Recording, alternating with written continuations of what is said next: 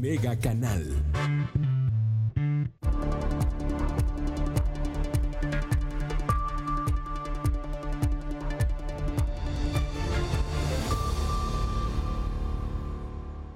Gracias por estar con nosotros. ¿Cómo está usted? Le agradezco que nos acompañe esta mañana en Mega Noticias Colima. Le agradezco que esté con nosotros. Mire, tenemos bastante, tenemos bastante, bastante información para usted. Y bueno, pues vamos empezando con los casos porque obviamente siguen aumentando en la entidad, siguen aumentando los casos de COVID-19.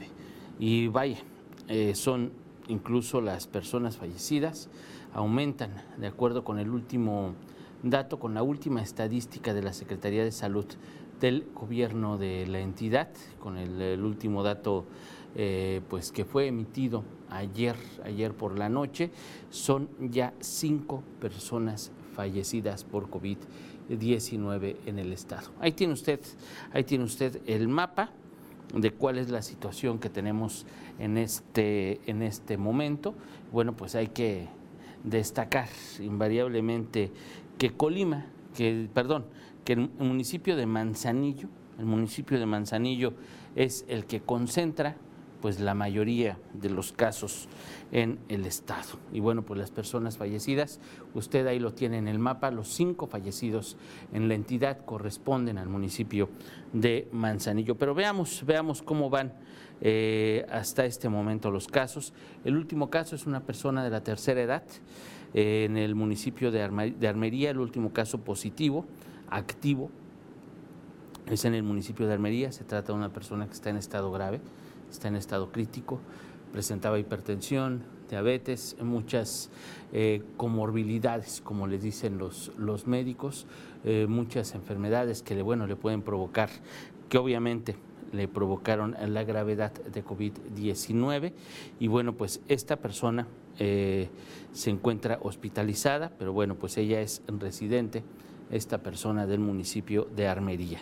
Bueno, pues con esto, pues Armería ya tiene un caso, eh, Tecomán, ya le mencionábamos, tiene también un caso, Armería tiene tres sospechosos en este momento, Tecomán tiene eh, hasta ahorita son dos casos sospechosos. eh, y una persona positiva que además está eh, un positivo activo en este, en este momento. Minatitlán tiene un caso activo también en este momento. Villa de Álvarez tiene un activo, cuatro personas que ya se recuperaron y siete casos sospechosos. Colima tiene cuatro, cuatro casos que ya se recuperaron y tiene en este momento dos casos sospechosos. Esa es la situación de la capital del estado. En lo que se refiere a Cuauhtémoc, tiene un caso recuperado, cinco que han sido totalmente descartados. Y en este momento todavía, el día de hoy, ah, bueno, hasta ayer por la noche, de acuerdo con el último reporte de la Secretaría de Salud, Comala, Coquimatlán, Extlahuacán, no tienen ni casos sospechosos, ni confirmados, ni activos, ni nada de eso. Ahí tiene usted el mapa del estado de Colima, cómo están sus 10 municipios. Obviamente, pues es de destacar el caso de Manzanillo, con cinco personas que ya perdieron la vida, eh, nueve casos eh, de personas recuperadas, pero en este momento hay tres casos activos allá en el puerto. Además, además de cinco sospechosos. Con estas estadísticas pues nos damos cuenta, nos damos cuenta cuál es la situación en el estado, cómo están las cosas y bueno, pues ahí tiene usted, ahí tiene usted los datos, son para reflexionar.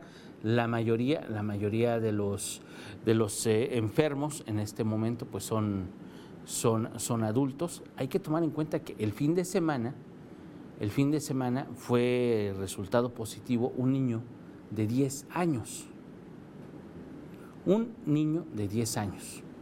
Imagínense nada más, para que este niño de 10 años haya sido contagiado por COVID-19, dígame usted qué tuvo que haber pasado. O yo le platico, yo le platico. ¿Qué tuvo que haber ocurrido para que este niño de 10 años resultara como caso positivo de COVID-19? La responsabilidad es de los adultos.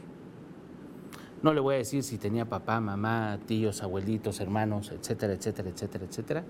Pero para que un niño de 10 años se enferme de COVID-19,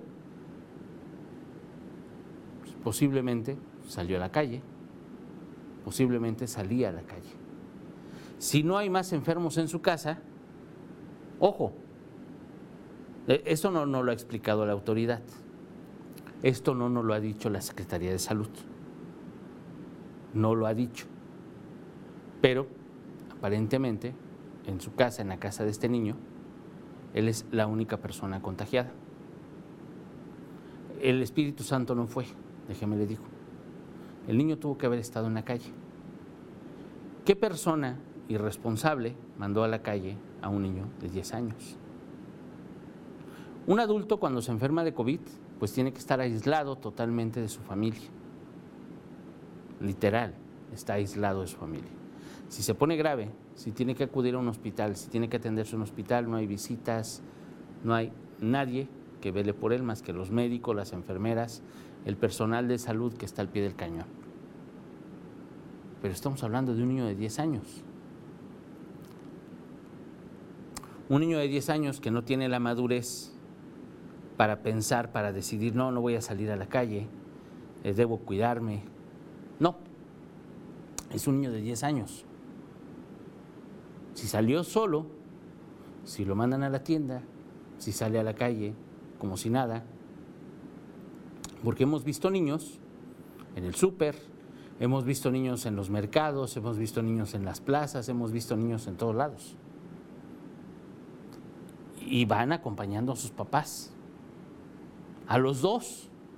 Y no me puede decir que en el caso de que vayan los dos, que no pueden, se pueden quedar los niños en la casa, porque nada más debería salir uno. Y luego van, y si no los dejan entrar al supermercado, le gritan de cosas a la persona que está ahí de vigilante. ¿De verdad? Yo los he oído. Y ofenden a las personas que están en la entrada y que dicen, no, pues que nada más puede entrar una persona por familia. Y se ofenden y todavía preguntan por qué. Este fin de semana, hoy estamos a martes. Tenemos desde el 13, desde el 17 de marzo, que se suspendieron las clases nada más para que nos demos una idea. El 17 de marzo se suspenden las clases en el estado de Colima. El 16 de marzo eh, se confirma el primer caso en el estado de Colima. El 23 empieza la jornada nacional de la sana distancia que dicta el gobierno federal. Empiezan a tomarse las medidas desde el 23 de marzo. Eh, a nivel federal, en el estado ya se estaban tomando. Ya el gobernador, las autoridades pedía que nos quedemos en casa, si los niños no van a la escuela no tienen a qué salir, pero nos pasó por de noche. Y entonces, seguimos en la calle. Pues imagínense que del 23 de marzo, o bueno, desde el 17 de marzo al 17 de abril es un mes. Ahorita llevamos mes y medio en Colima con este aislamiento social, con la sana distancia, con todas estas medidas preventivas eh, para evitar los, los contagios de COVID-19.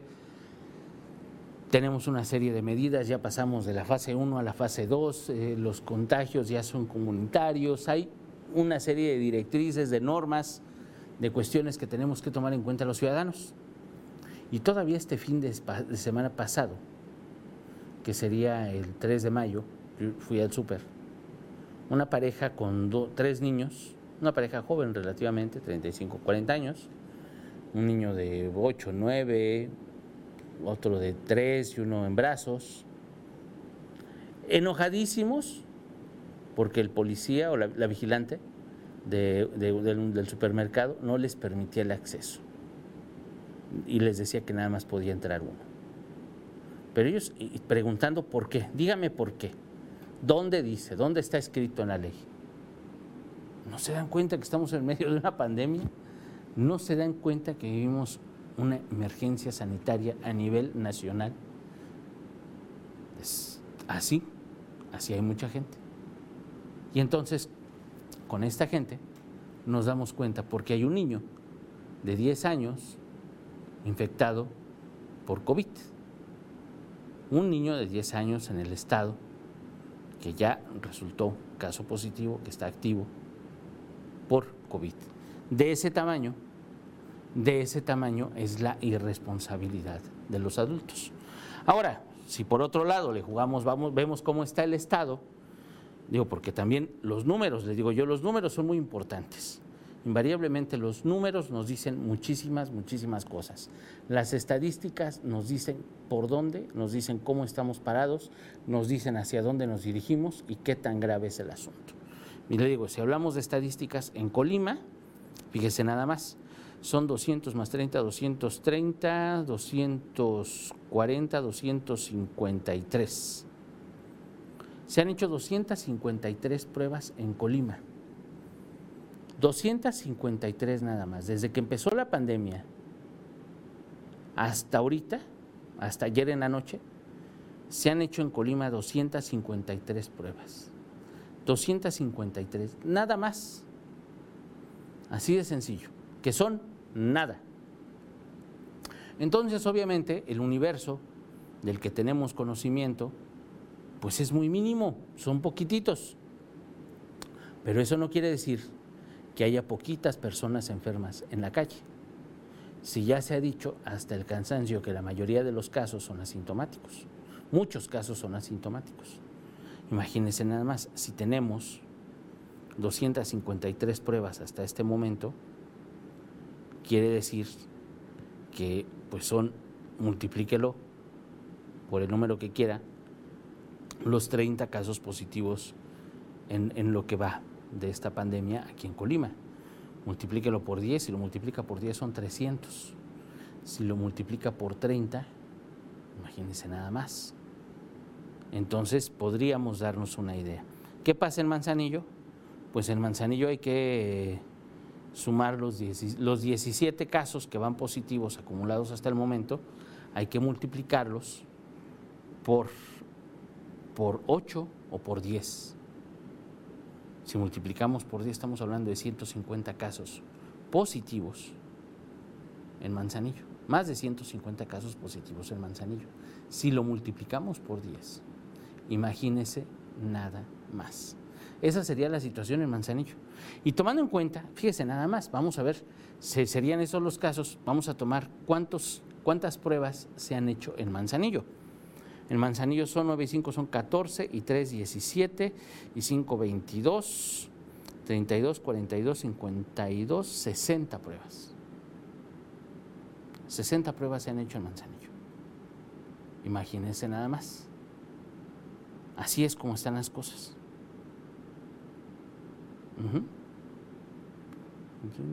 60, 60 pruebas se han hecho en Manzanillo. Imagínense nada más. Eso es lo que, lo que ha ocurrido hasta este momento en Manzanillo. Imagínense, para que se dé una idea. En Armería se han hecho 13 pruebas. Aquí en la capital del estado son 48, 50, 54 pruebas las que se han hecho aquí en Colima, en la capital del estado.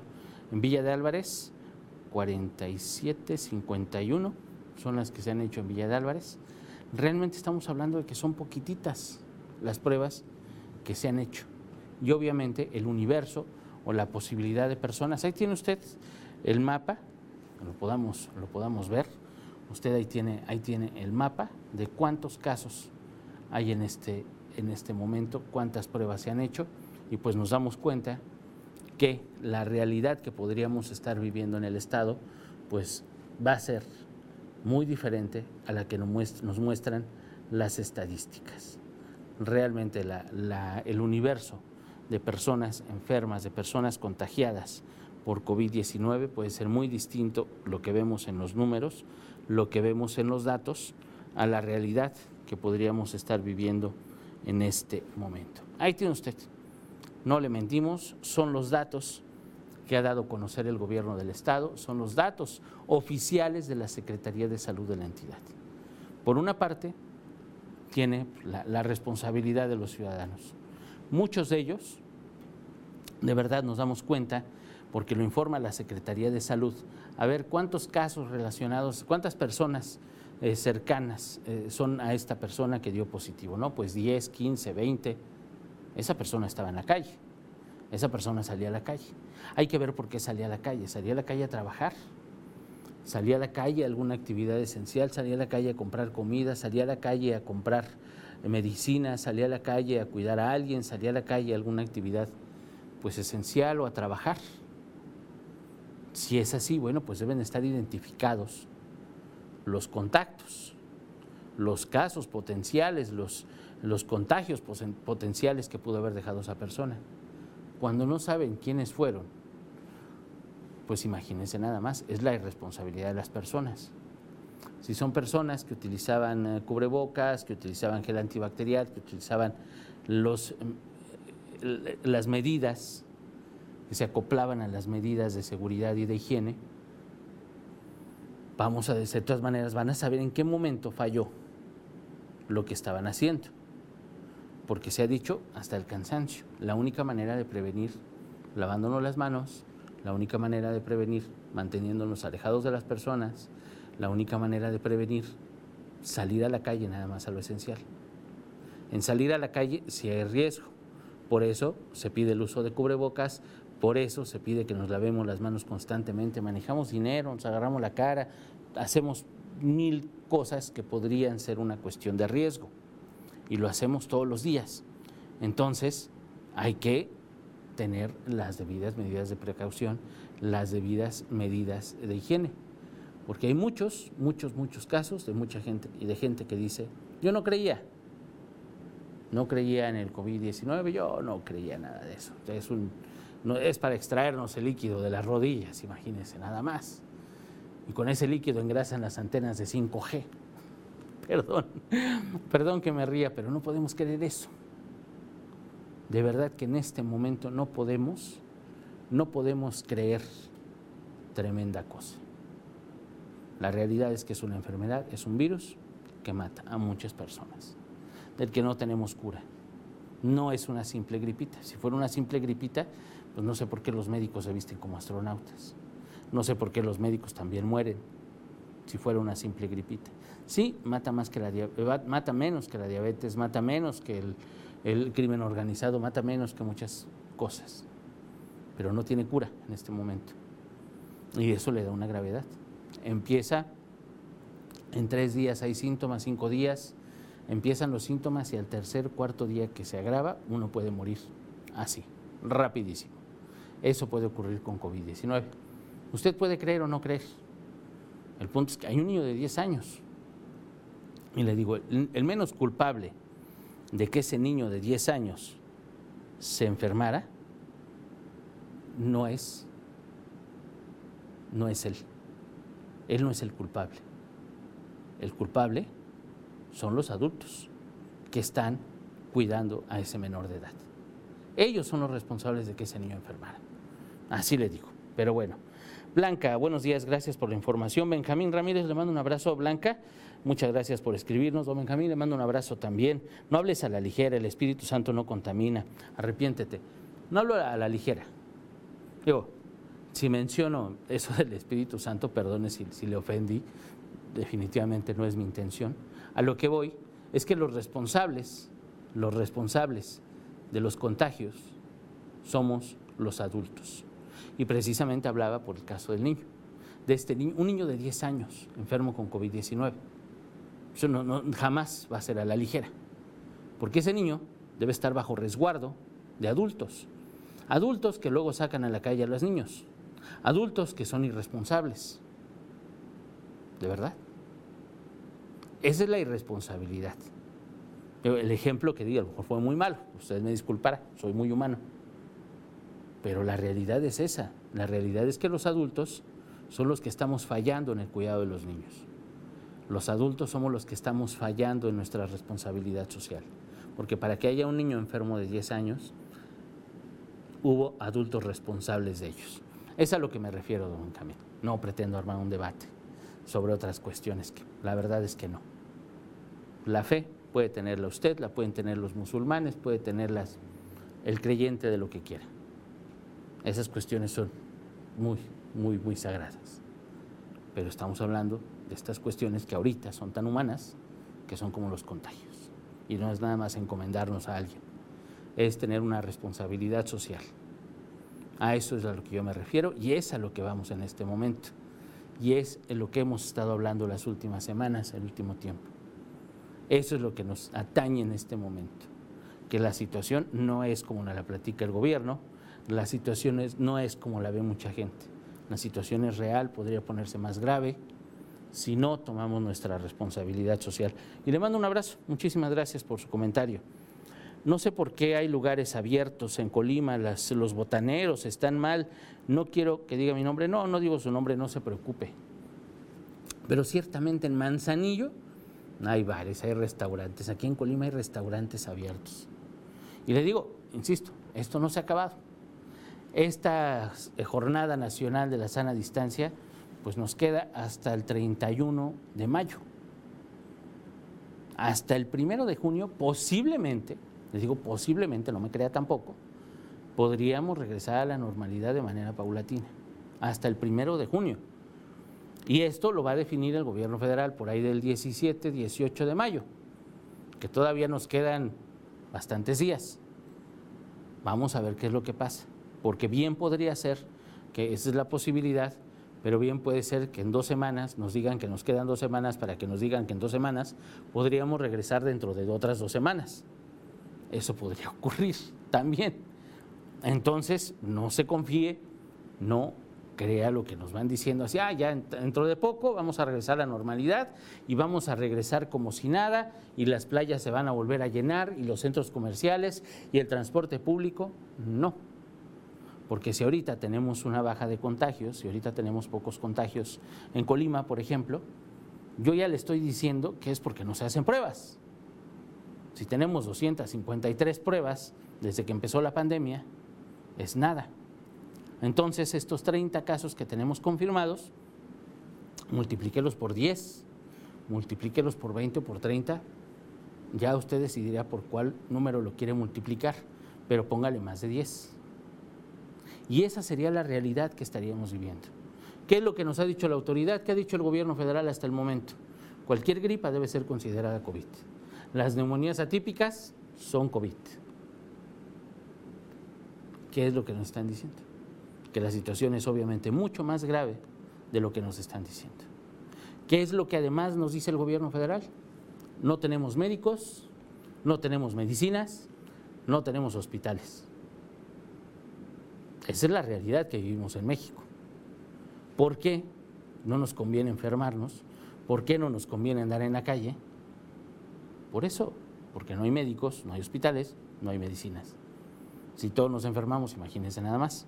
Pero es eso.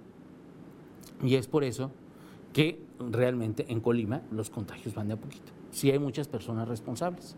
No todos como debería ser, definitivamente no. Las pruebas son muy poquitas. No se hacen las que se deberían de hacer, definitivamente.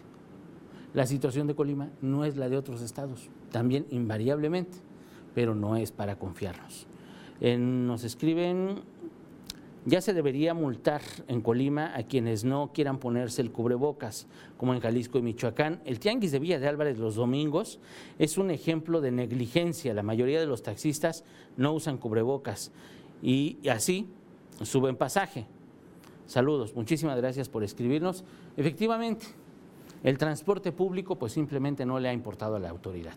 Sí, en los discursos, claro, en los discursos todos son importantes, pero el transporte público es un, obviamente una actividad esencial. ¿Qué ha pasado? ¿Usted se ha subido un taxi? ¿Usted ha utilizado alguna unidad de transporte público? Los camiones no pasan, que es algo recurrente y lo hemos señalado hasta el cansancio. ¿Qué ha hecho la Secretaría de Movilidad? Nada por ahí emiten un comunicado que están satanizando, oiga nada más, sanitizando, que están sanitizando eh, las unidades, un comunicado a la semana, cada 15 días, como si no pasara nada. ¿Qué dependencias tienen, deberían de tener actividad esencial y estar todos los días emitiendo información y teniendo actividades y haciendo cosas relacionadas obviamente con sus dependencias? Prácticamente todas. Así, esenciales obviamente salud, que bueno, pues si todos los días están la Secretaría de Salud eh, por todos lados. Va, es así. Educación. Estamos en, el, en, cumpliendo el programa de educación a distancia. Yo le he dicho, un programa que es en el papel, bueno, en internet se ve bien, pero es un programa que no está hecho ni para Colima ni para México. Los maestros no están ni capacitados. Y a la Secretaría de Educación, pues poco le ha importado. Esa es la realidad. Hemos buscado información y les digo, parece que vamos a hacerles auditoría, ni entrevista dan. ¿Por qué? Porque saben que tienen un montón de problemas. No han resuelto qué va a pasar con los alumnos que viven en comunidades rurales que no tienen internet. ¿Usted cree que en cada salón de primaria, de secundaria o de preescolar tienen acceso a internet todos? Claro que no. Los maestros son tan conscientes que dejan investigaciones por internet, las tareas mándenlas por Classroom, hagan esto, hagan lo otro, investiguen, pero no se han dado cuenta, no han pensado que los papás, muchos, no tienen saldo y nada más tienen saldo para WhatsApp y para Facebook, para redes sociales. Y esas son todas sus posibilidades de Internet. ¿Tienen idea cuántos niños no tienen computadora en Colima? ¿Sabía usted que el 40% de los niños de primaria en este país, en México, el 40%, óigalo bien, el 40% de los niños que estudian la primaria en este momento tienen un nivel educativo más alto que sus papás. Los datos no los invento yo, son oficiales, son del INEGI. Esa es la realidad de la educación en nuestro país. Es la realidad de la pobreza en nuestro país. Y esa realidad no está reflejada en el programa de educación a distancia que tanto cacarean las autoridades la educación a distancia en este momento no es para todos.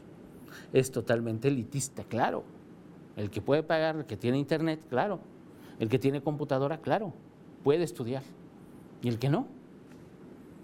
¿Cómo le va a hacer si tenemos maestros tan conscientes que dejan trabajos, que dejan impresiones, que dejan ir a la papelería, que tienen como si no supieran en qué momento estamos viviendo en este país? y piensan sus programas como si estuviéramos en Suecia, como si estuviéramos en Irlanda, como si estuviéramos en Inglaterra, en, España, en Alemania. No, no, no, no inventen, no. Estamos en México.